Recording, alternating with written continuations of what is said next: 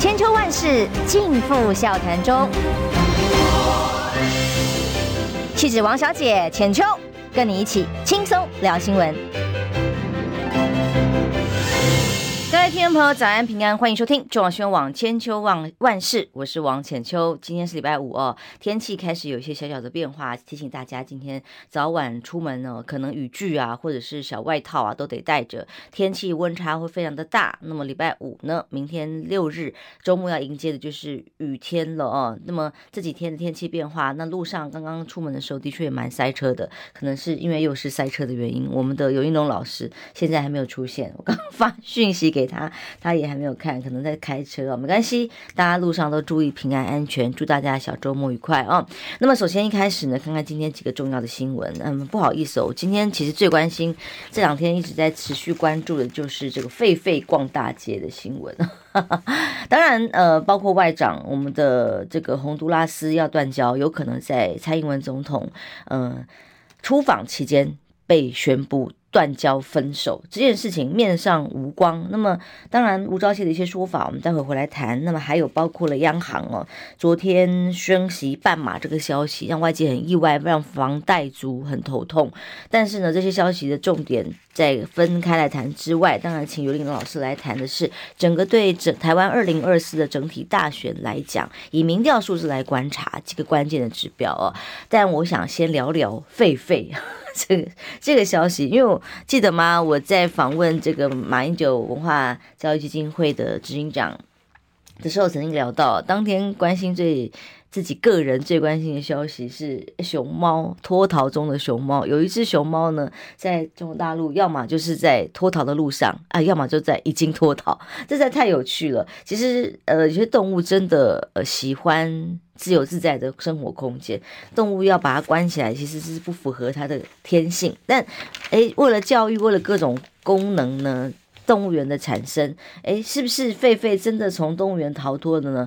昨天六福村啊，其实就是我老东家了，他就否认了，因为在所有的管制措施里面，它虽然是个野生动物园，那么所有的管制措施是还蛮严谨的，那么包括保育人员，还有这个呃教养人员呢，通通都是这个有相当的措施在维护，包括动物从呃跟外面的这个隔离的各种状态，所以他否认，而且经过清点之后也没有问题，那就新。竹动物园也说没有饲养哦，但是在狒狒为什么当地居民会有这么大的反应？我相信哦，跟我所观察到的在呃六福村看到的动物行为很有关系。虽然动物一般一般来讲是比人类可爱多了，但狒狒真的比较没有那么可爱。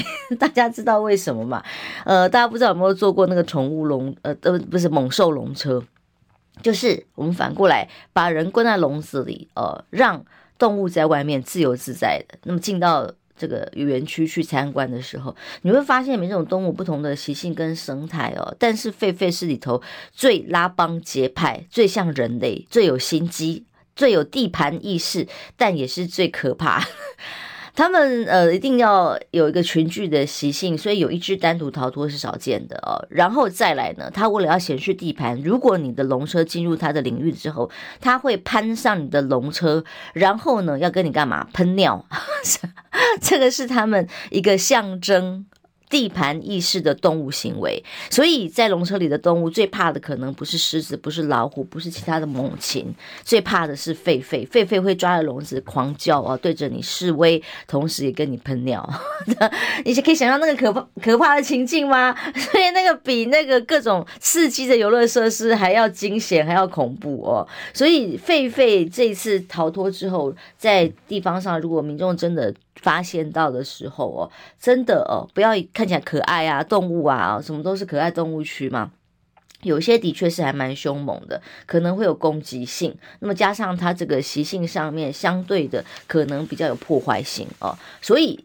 提醒大家，如果真的这几天他已经逃窜十四天，太厉害了。他们真的又很聪明哦，很有这个观察环境的能力，跟跟人类某一些习性真的蛮像的。所以在路上，如果您在北部地区新竹这附近的朋友，如果真的有看到的话，建议大家真的还是要小心一点哦，因为这个呃通报的破口，所以动物居然可以逃了十四天，不管是四主外面的哪个地方的来源呢，都。呃，没有相关的规定嘛，所以也就让动物出现在大街上的情况没有法规可管。那那它这个在路上行走，可能跟呃人类的生活空间重叠的时候。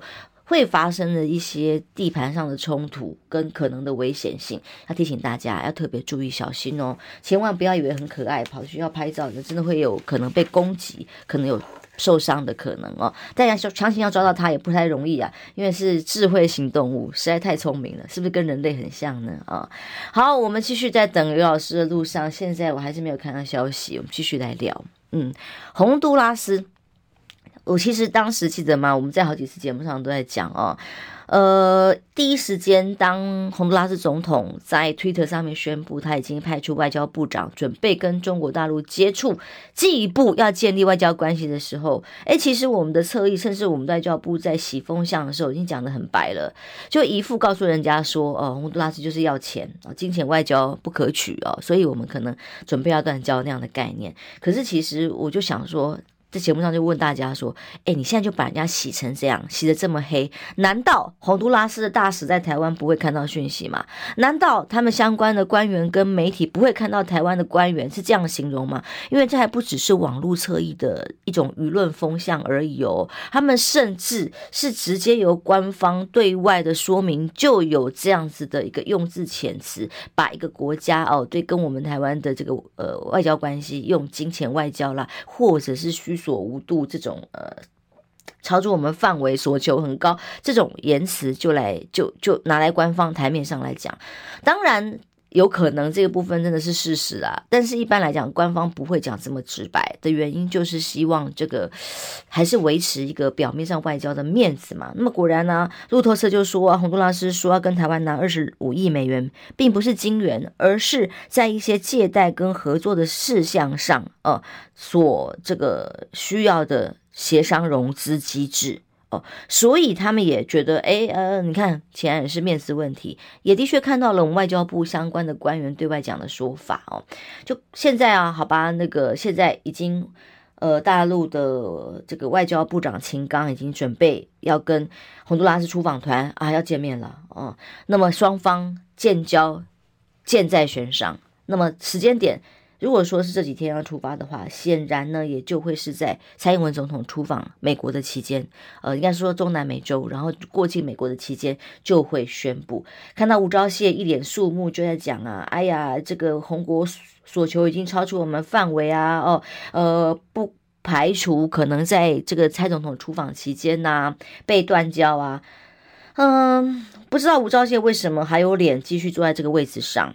在他任内已经断交了六个国家，这六个国家被断交的过程都很难看。那么这次直接是在这个洪都拉斯的总统的 Twitter 上面直接被发布哦，而且这个过程等于是还在双边喊价的过程，而且没有任何的挽回的余地，表示我们的外交策略上是非常的低能。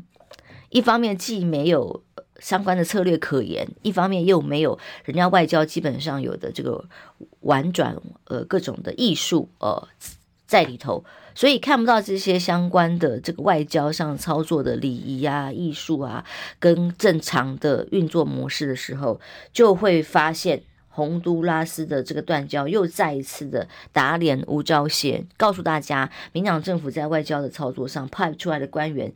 真的是不专业到让我们的台湾一再一再哦，已经在国际处境上非常的艰难的情况之下，又要面对这一种难堪的处境，那么他却还有脸哦，就像我们的农委会主委一样，就算保证十几次不会缺蛋，一样缺蛋的时候，他还在位置上；就算保证台湾的绿能赶得上，最后跳票，呃，不会缺电，那最后到处断电的时候，他还在位置上。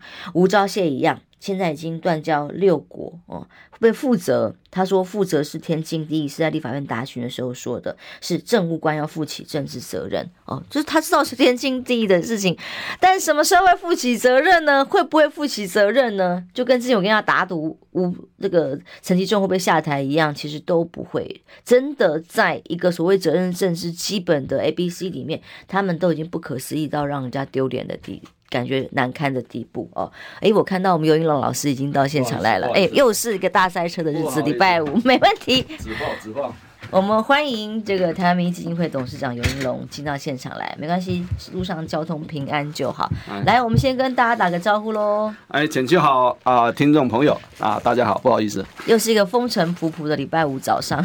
是，刚刚正在讲洪都拉斯，我们要不要先也请游老师对这个时事聊聊啊？我们在吴钊燮的任内已经断交六国了，那么在一些外交的处置上，我们真的觉得。嗯，没有外交的专业可言。但是吴钊燮现在说负责是天经地义，但也从来没有要负责的概念啊。你认为就是外交的处境上面，我们当然艰难，但是在一些手法上的处置，现在妥适吗？那么对于国人来讲，我们的外交处境在民进党执政之内，并没有因为喊出来台湾优先而更好啊。嗯哼，那他应该用什么态态度来 面对接下来？哦，搞不好就在总统出访期间要给总统打脸呢。这个直接宣布断交了。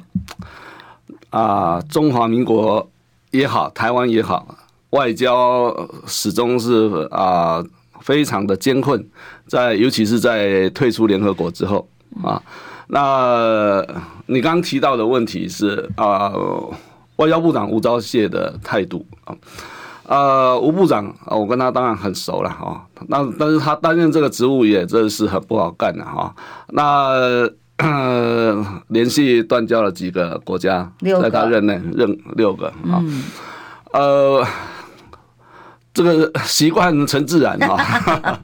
啊，现在习惯就好。我觉得他面对这个问题的时候哈，现现在是少了一份这种。呃，歉疚啊，这个谦卑的这种心呐，哈，但多了一份就是说，呃啊，反正这个事情总是会发生的，都是别人的错啦。他是从另外一个角度来，对，洪都拉斯要太多了 啊，洪洪都拉斯要很多，那也是一个事实啦，啊，就是你要不要给嘛，啊，你要给呃二十五亿美金，那也是天文数字了，啊，天文数字，那。再说，如果是邦交是建立在这种金钱上面，那这种邦交会稳固吗？啊，说不定下次他要五十亿啊，所以我觉得呃，这个问题是这样，就是说有多方面的切入点啊。那呃呃，就是说以目前这个情况来讲，呃，纯粹从外交的角度来讲啊，你可以去探讨。不过从另外一个角度来讲，就是说，那洪都拉斯这个时候他是主动向主动要断交，还是说他这个事情背后也有中国方面的因素了啊？那我我觉得这是一个很值得去观察的地方。为什么呢？二零二三、二零二四就是现在，这是啊全世界关注的一个台湾，就是全世界最关注的地方，这个大选。呃，总统也好，这个立委也好，呃，美国呃不想这个啊，民进党输啊，中国不想民进党赢嘛，啊，那所以这今年注定就是一个很多事情层出不穷的一年嘛，啊，那我觉得回到一个根本的问题，就是说吴部长面对这样的一个新的外交的情势，嗯。能不能非常真诚的哈，这个面对国人呐啊？当然他也会讲说，外交本来就是没办法讲真话。但是他就是在人家还没有正式断交之前就开始讲他们金钱外交不好啊，我们没有办法金钱外交，所以也没有转圜空间嘛。啊，那就是他的就是态度很硬的嘛，他大概也知道说这个没办法挽回了哈，所以嗯，我我我觉得是这样子了哈，就是说。从国人的感觉来讲，那又又洪都拉斯事实上是一个非常忠诚的友邦啊，啊，已经多少年了啊？好像从中华民国开国以来就已经存在有可能有七八十年了啊。那 所以这个是非同小可。不过台湾外交是难做，这我们也必须承认啊。好吧，这的确是难做了，但只是一个真诚的态度。还有一个，当了外交部长，六六国断交的所谓嘴巴讲，上面讲说要负起政治责任，天经地义，哎，都看不到。他这次有问吗？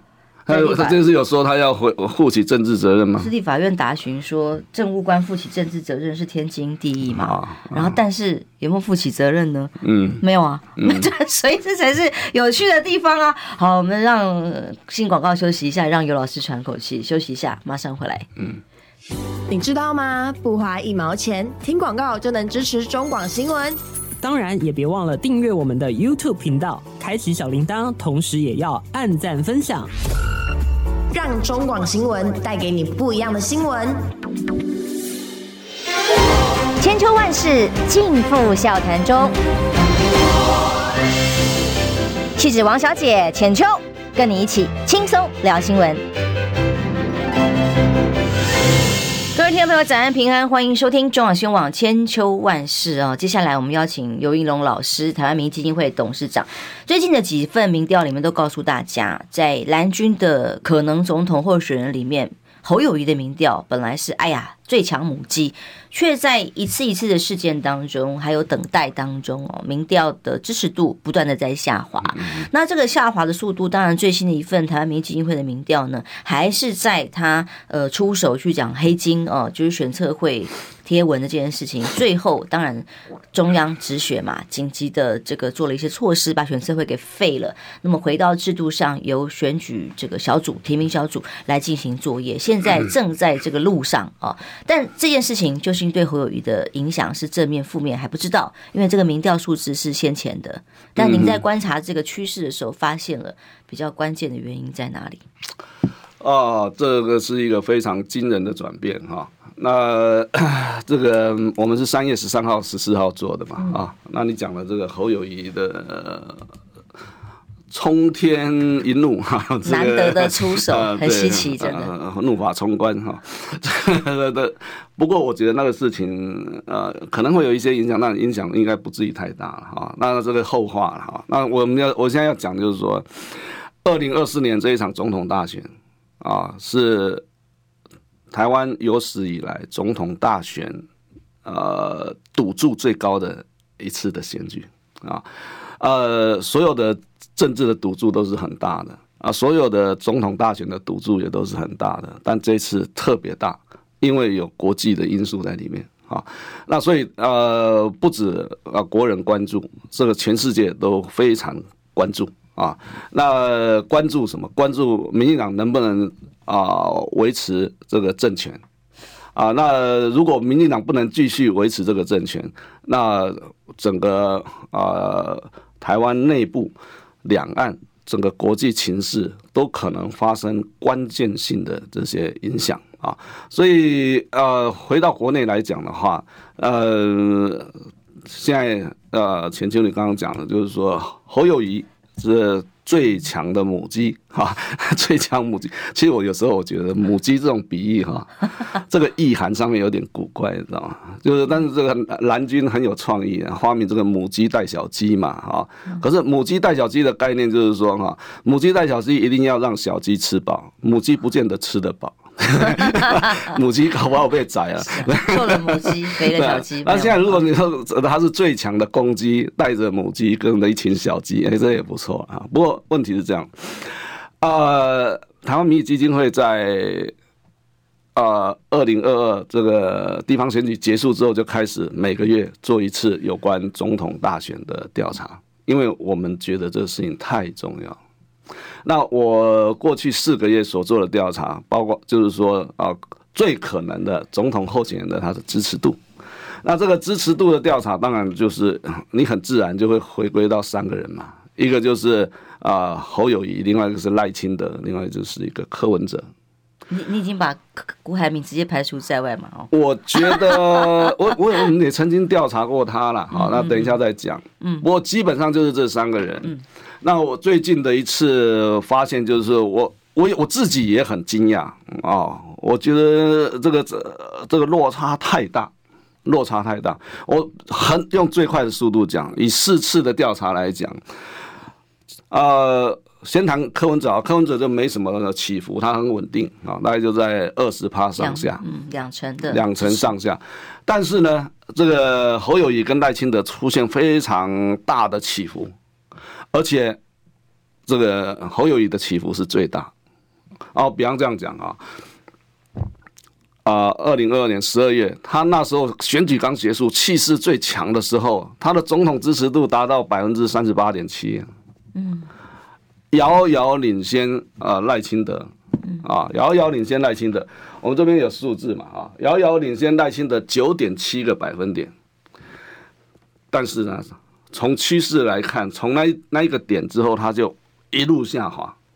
下滑到最近的一次二十四点八个百分点，它已经下下降了啊，减少了足足十四个百分点左右，而且落后于赖清德了。落后赖清德十一点四个百分点，赖清德也是大起大落，但是呢，他现在的声势是往上，和欧友谊现在声势往下，所以这里就出现了一个问题哈。我昨天在 特别觉得应该。做一点政治科学的解释了哈，就是说，呃，我我们先不谈说，就是说谁谁赢谁输这个问题，就是我我觉得有一个很重要的现象，就是说，看起来这个事情已经发生了，侯友谊的声势是从很高的百分之三十八点七，这就类似当年宋楚瑜在公元两千年选举的那一次的他的一开始的气势嘛，啊，但是为什么在短短的四个月里面会下滑十四个百分点？到底是为什么？我就问了一个，我我呃，就是说我把它当成一个政治现象在思考，就为什么会出现这种问题？那呃，所以我要问的有两个问题，一个问题就是说，侯友宜为凭什么累积了这么高的支持度？嗯，侯友谊在过去短短四年多，为什么突然这个啊崛起，强势崛起，对不对？那原因是什么？第二个就是说。但是现在它已经在往下了，未来会不会继续往下？我不知道啊，不知道。呃，也也可能再重新往上，那么我们不晓得，那是一个大问号啊。那我归结他为什么四啊过去四年能够这么强势崛起？我觉得我们呃必须要用比较科学精准的这个语言去形容它了。呃，如果就是说，我觉得主要有两个因素了。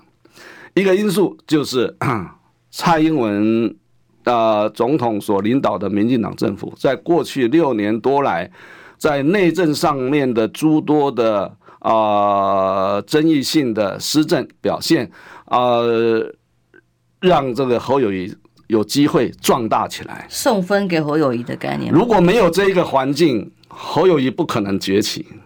二零一八年也不可能赢这个苏贞昌。二十九万多票，不可能的事情嘛？你这这个这个，你你从呃这个就是说，就是说你持平的去看这个事情，你就会得到这样的一个结论嘛。苏贞昌是四年前，四年多前，那是二零一八年，那无论如何，他还是呃这个老县长，还是当过行政院长，还当过民进党党主席，他是党内这个呼风唤雨的人物，而且他是一个。高人气的民选政治人物，为什么会输给侯友谊二十九点多万票？其中必定有其除了侯友谊个人的因素之外，一定有其他的因素嘛？啊，其他因素就是蔡政府的执政表现嘛。嗯，所以呃，这是一个。第二个，你想想看，二零二二年 这个林佳龙。被认为是民进党，至少蔡英文认为是最强棒，党内也公认呐，这是最强棒啊，没有人比啊林佳龙更强。可是出来挑战这个侯友谊的结果是什么？结果输了四十六万票，是惨输。那是因为是因为林佳龙真的这么差吗？我不觉得不是。不是这样子，基本上地点也不对啦。不，这基本上不是，就是说他以他的个人的条件来讲，他不是。我觉得还是回到一个根本的问题，就是说，二零二二年跟二零一八年的民进党的选战的挫败，都有一个同样的根源，就是来自于啊执政党执政表现太差，激发了大量的啊强烈的深层的民怨。这个东西，呃，就让这个在野党里面，呃，一些政治人物能够崛起嘛。呃，坦白讲，侯友谊在过去四年的这种高人气，其实如果没有这样的一个背景，没有这样的一个呃基础或没有这样的一个原因的话，根本不可能出现的。侯友谊的出现，其实啊，或者他的崛起啊，他的高人气，其实在相当程度上跟韩国语是一样的。跟韩流是一样，那韩流还有这个啊，韩国语个人的奇特的一些魅力啦 哈，奇特的魅力所造成。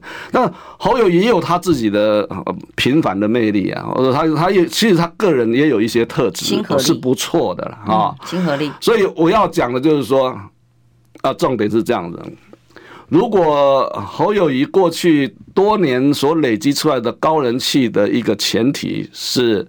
民进党施政表现奇差，民怨很强的情况下，那现在形势可能已经出现了重大的变化。我我我举那个怪兽的例子啊，怪兽我我经常我喜欢举怪怪兽，因为我觉得很有趣，而且是很有意义的。我说像哥吉拉，对不对？你知道哥吉拉这个大家都看过怪兽电影，呃，很多人看呐，哥吉拉。哥吉拉为什么会那么强大？会这个哇力大无穷，会这个喷火，然后这个刀枪不入啊，枪弹不入。它会吸收，对不对？它会吸，它吸收什么？那以电影的情节来讲，它是吸 吸收这个核爆嘛？对对，这个呃这个攻击它的美日呃美国的核爆让它这个壮大起来，所以还是有原因的嘛，对不对？如果它这个核能量已经吸收不到了，它就会。萎缩啊，它就大只的变小只了，啊，对不对？那这个会不会出现这样子啊？你要知道，这是一个非常重要的因素。现在的整个政治的情势，二零二四的三月，呃，马上就四月了。这整个政治情势，其实在三月四号的这个南投这个立委补选的一个国民党的意外的挫败，已经已经不一样了。整个国内的气氛已经不一样了。那另外就是说，你你也要注意到一点，就是说，当你这个呃党内国民党举棋不定，连这个啊总统提名办法也都还没有啊，直到昨前两天才有一个结论，那个结论也是不明不白。所以关键是朱立伦，就是不，你你要注意到，就是这个态度，你要从一个政党竞争的角度去看待这个事，政党竞争，你。你这个事情，总统选举总是多方在竞争嘛？当然啊，那你看到赖清德最近这从呃十二月开始的表现，一直到现在，你你不能去否认说他做了一呃一些对的事情，整合啦，对的，不不仅仅是整合，比方说他是快速的在回应社会的期待啊。蔡英文时代所留遗留下来的黑金问题、学伦问题。没收出险问题，其实我觉得赖清德在这一点上他是非常大胆的啊，就是说他起来之后，他就针对这三个社会最诟病的问题，他直接去呃这个面对去处理，快速积极的处理，然然后他回应社会期待，回应人民喜好，他当然就会的获得一定的回报嘛，这是很很很自然的事情。当然，这个回应有两呃根据。政治光谱可能感受到不一样，但至少对中间选民跟对绿的支持者来讲，他是敢对于这几个议题回应了。我觉得不止如此，还包括国民党的支持者。我我们所所做的调查也发现，国民党支持者很多，他们也是欣赏他的表现。呃，就是说 不不那么严重的，就是完完全是政党的这种对立，然后。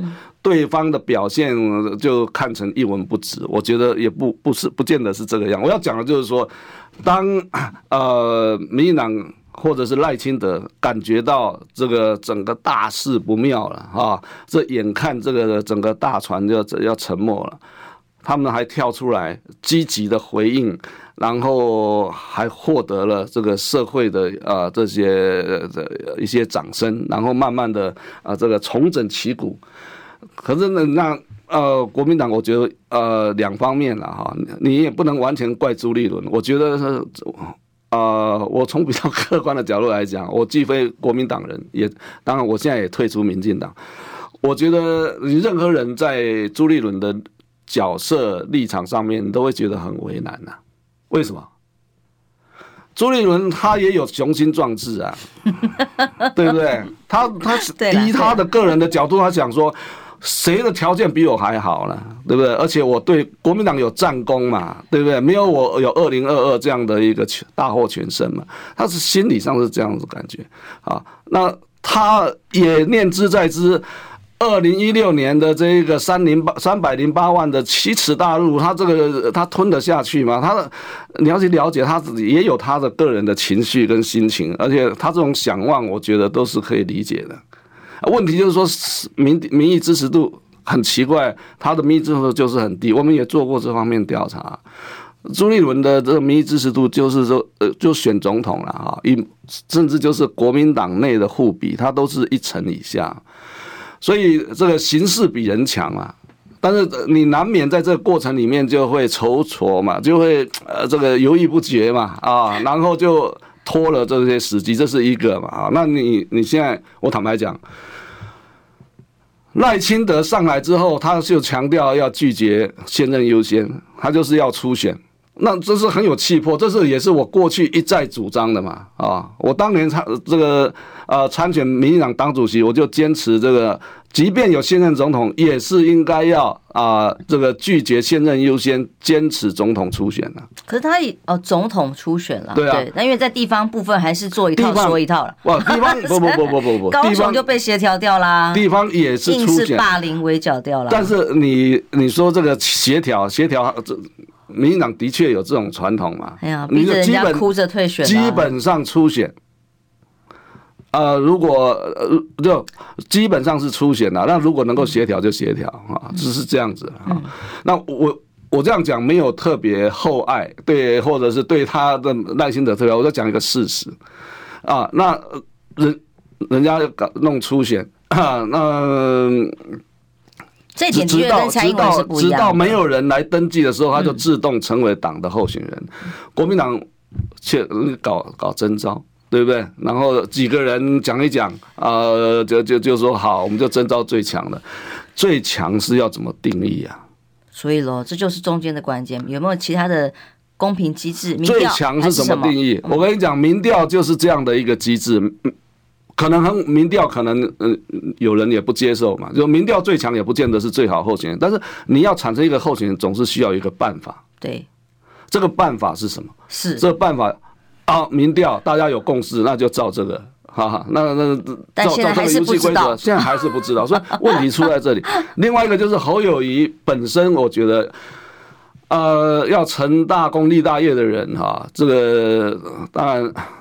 都是要冒险呐，嗯，台如果说台湾是一个政治冒险家的乐园哈，这个你你人家讲说这个富贵险中求啦啊，你你这个 也许你自己觉得你还没有准备好，哈，你还没有准备要对外宣布，可是你要知道选民会等你等到你准备好才 然后给你鼓掌嘛，不可能的事情嘛。选民也会呃重新评估、重新思考很多事情啊，对不对？嗯、那所以呃，我我我昨天有感而发写那个东西啊，就是说这个新民粹强人的落难记，落难的意思其实就是说你的支持度整个大幅下滑，你也你也不晓得你会不会未来都还没有提名哦，未来会不会上来哈？未来会不会上不知道。那你其实嗯，可能就是。过于谨慎啊，或者是真的还没准备好参选总统，嗯，所以需要时间，他需要时间啊。那可是问题是选民能等吗？这才是根本的问题。我觉得这个就是为什么他的整个。啊，民民意支持度下滑的最根本的理由，因为如果分成变跟不变的变数啊，这个变是说民党政府施政啊，不管我们外交关系啊，也缺蛋啊、能源啊这些，这个是在变的。但不变的其实是侯友谊，他这是、嗯、这些民调的下滑期间，其实他没有什么改变呢、啊。嗯，尤其是他突然出手去选测会的发言，其实都在民调之前哦，哦之后哦。之后之后。之后哦，所以在他一个不变的侯友谊，为什么会有这么大的民调支持度的变化？其实这个当中的原因趋势就是现在值得观察，还有要看，那么接下来他要怎么样有可能改变这个结果？我们休息一下，再请于老师来分析，马上回来。你要少吃油炸，多吃青菜，出门要防晒，躺着别再看赖。嗯哼。这些都是医生说的。Yes sir。乖，就是要听医生的话。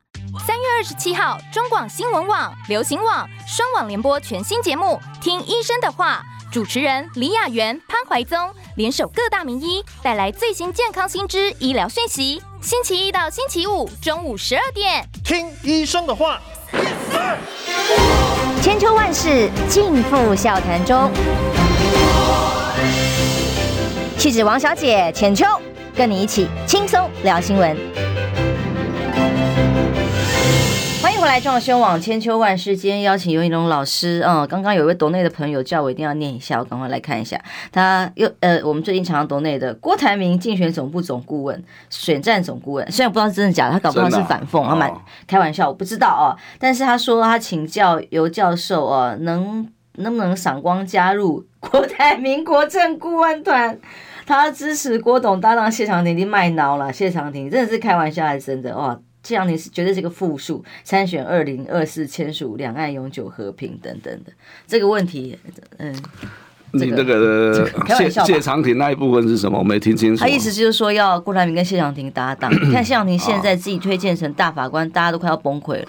不，我们选民是可爱的啦，哈，这是台湾民主政治 哈，这个很棒的地方嘛，大家都能够自由的表达意见嘛，嗯，嗯。你要讲到这个谢大使这件事情，我倒是他叫你加入郭郭台铭国政顾问团，说 那么这是要郭郭台铭邀请才行，这是开玩笑。有这个荣幸吗？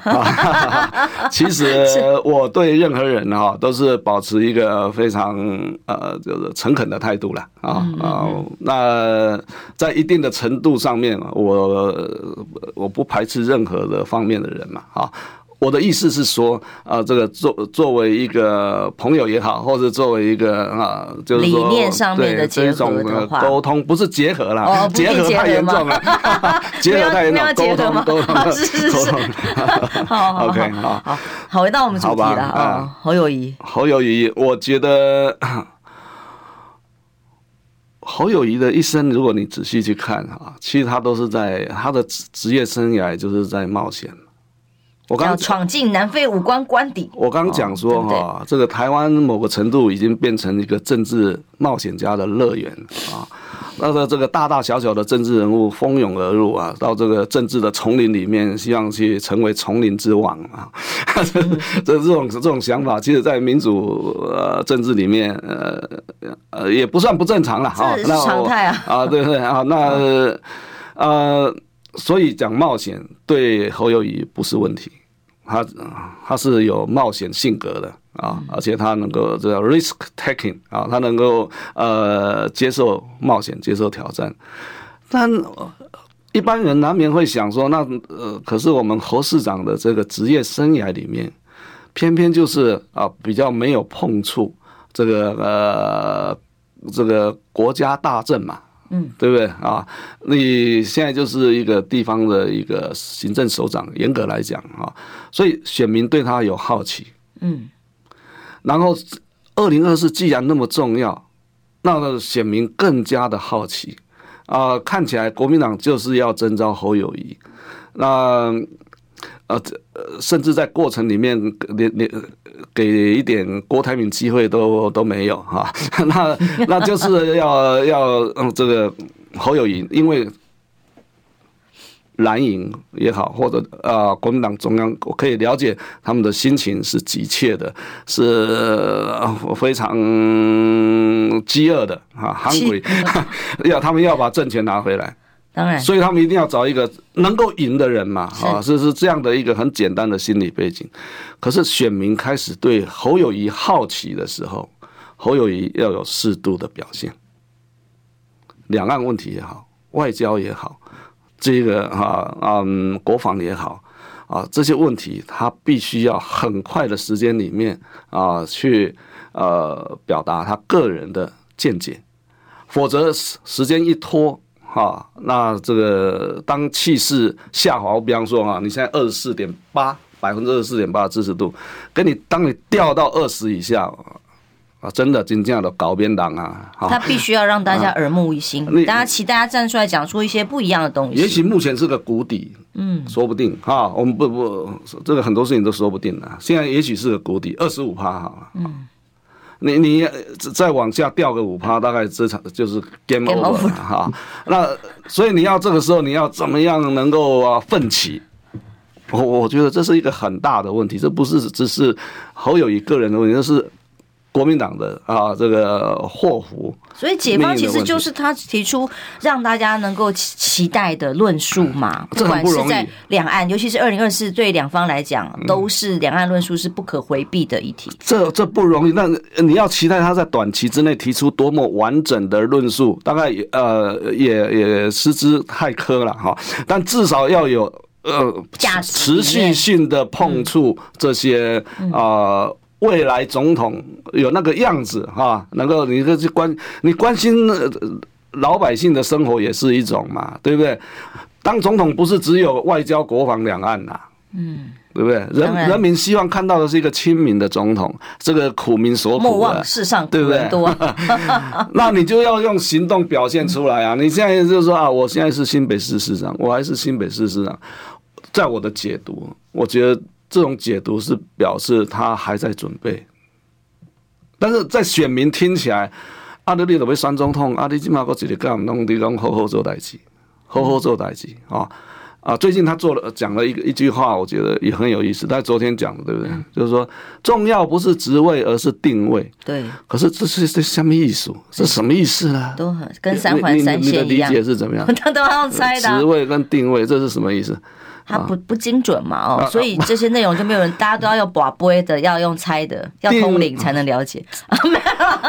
这个惜字如金啊，这个是我们侯市长目前本来是优点，现在变成缺点啊。那这个而且未来如果持续下去哈，会会越来越严重啊。这对他来讲真的很重要，很关键，也是扭转局势的关键呢。如果他这件事情能够改过来做得好的话，那是啊，现在是三月底嘛啊。当然呃呃，我我是从一般人的角度去看这个事情，我我我觉得侯振宁不要太高估一般人对于侯市长的这种宽容度了。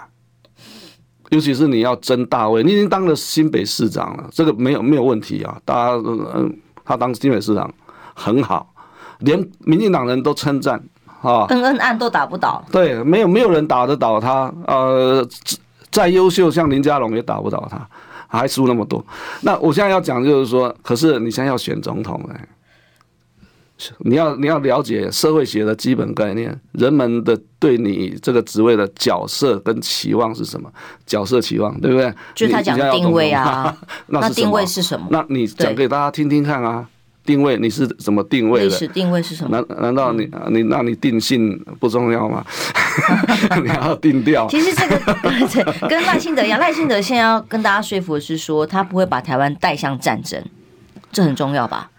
当然，他要和平。那这个过去大家会认为 他可能会带来战争啊，连美国都怀疑他呀，哦，对不对？那侯友也一样。那他对于两岸之间对和平也是他要主张的。那他的主张又是什么？因为国民党的包袱可能是会怕又被一些中间选民认为你过度亲中。没错，嗯，而且就你要注意一件事情，这一次如果说就是赖侯科三个人竞争，你要注意到一个很浅显的事情。赖清德是这三个人里面真正的职业政，啊，你说职业政客，那呃有点从政一辈子的啦，职业的政治人物了 啊，这个是他把这个从政当成他一辈子的啊这个志业啦。嗯，那侯侯友谊大半辈子都当文官，都当警察嘛，啊啊，所以他真正去碰触这个政治的事物，其实时间有限呐，啊。副市长是不大碰触政治的事情的啦，you know，就是事务官。但是当了首长之后，又开始有接触到这些的东西。啊，我们这个柯市长他两任，其实他某个程度来讲，就是他是从政治素人踏入这个领域，然后当了两年，所以就是这样嘛。啊，所以你要比较起来，你会发现，呃，如果讲说你现在三个人立刻都站出来来谈这个国家大事，嗯。我坦白讲，那个那个结果可能是很惨的啊，所以那当然就是说，你很惨的意思就是说，赖清德一定是会让大家觉得哇，他是准备好的，其他人还没准备好。那所以侯市长就是要在最短的时间里面把自己打造成器嘛，这对最短最短的时间里面啊，让选民感觉你准备好了，而且你是最好的。那怎么做呢？啊，那这这个呃，我我不宜在这边多说了啊。是不是有国政顾问团要邀请？开玩笑，不宜多说。因为这个观念的确是哦，一个不变面对变，那他是到了一个变的时候了，已经没有办法再以同样的态度跟方法去面对这个大局。我我之前还跟他们幕僚讲说，这真的是行销学的逆向哦，他可以在几乎呃，我们大家都说行销宣传很重要，他可以在什么都。没有哎，新闻也不重要的情况之下，持续拥有这么高的民调的民意支持度，嗯，它是一个很特别的个案，逆向的个案，对政治学也是一样。它就吸收了核能，它吸收大量核能，当大量核能没了，呃，消失的时候，它就会变小。当然，也可能它市政上的表现的确跟里里里长哦，还有区政上面的合作是很密切，所以地方上支持他，这也是一种。我觉得这里呃也是我我。我刚刚有特别讲哈，我说我没有讲说他是他只是因为这个对手犯错，也就是说啊，蔡政府过去六年多的这个施政表现，这个激起民怨所导致。我有特别提到侯市长本身也有一些不错的人格特质，啊，这些人格特质会让人对他信任嘛啊放心，或者是愿意投资他，或者是愿意支持他，但是呢。呃，整个当整个大环境已经变了，我我所说的一个新的政治竞争场域，嗯啊出现的时候，那这个场，你如果对这个场域不熟悉了，甚至你的对手也不一样。以前，比方说你在打拳击赛，某个某个象征的意义上，你是在跟这个的啊总统后呃蔡英文在对打，现在。总统已经慢慢的退出这个呃内政的这个风风暴了嘛啊，这个退出政治暴风圈了，呃，新的人出来，这个是未来要啊，他要希望啊当总统的人。你现在面对的是赖清德，人们在注意你的时候，已经开始在思考这个问题了。我们是两两分三分钟时间，我有可能请你那讲赖清德的挑战又是什么呢？内部的派系整合完成了吗？他如何告诉？党内的人说：“我不会只独后新潮流呢？那所有的大局调整，难道不是为了新潮流现任的立委在卡位吗？”新潮流是赖清德的一个迈向总统大位的一个必须面对处理的问题啦。是啊，那这个主，而且这个问题主要是党内。党内对新潮流，呃，当然这个派系的恩怨了哈，这个冰冻就是说这个恩恩怨怨很难呃一下子讲清楚啦。不过，呃，新潮流的排他性很强，排他性很强，会不会造成未来呃党内不团结的一个非常重要的因素？我觉得已经有人在提这个的现象，我觉得是值得注意的，是重要的。那。有人建议赖清德应该适当的时候退出，宣布他退出新潮流。陈松山先生，或者是他他宣布说，我跟党内各派系保持等距关系，我不会独后新潮流，至少要做这些宣誓。否则的话，呃，当他身边全部都是新潮流的时候，慢慢的，呃，刚开始可能人人气还很旺，慢慢的可能党内的人就就就是慢慢散掉啊，那就个。这虽然够细苗哈，你桃恰雅雅虽然够细苗，这那就去顾各自的立委选区就好了啊。那这个是他要去处理的，我相信他有这个智慧了啊。第二个就是说，你说台独这个事情呢，很很多人都还在乐观的，就是说很很乐了啊。就是说他是不碰到这个台独问题，他是台独的，不是不不，我在讲说蓝营啊，蓝营不要太高兴。呃，我昨天在那个另外一个节目叫做呃千里马哈，这个千惠的节目。呃，对对对，嗯、我的结论是这样的：赖清德呃参选二零二四总统啊、呃，这个台独已经不再是他的路障了，台独不会是他的路障，路障有两个嘛，呃，一个就是来自美国的，是。一个是来自一个选民的选民面。美国没有选择嘛？这三个人他要选择谁？他没有选择，他只能够选择赖清德。所以美国不会持续一直要我在跟他那个搞台独问题啊。哎呀，时间到了，拜拜。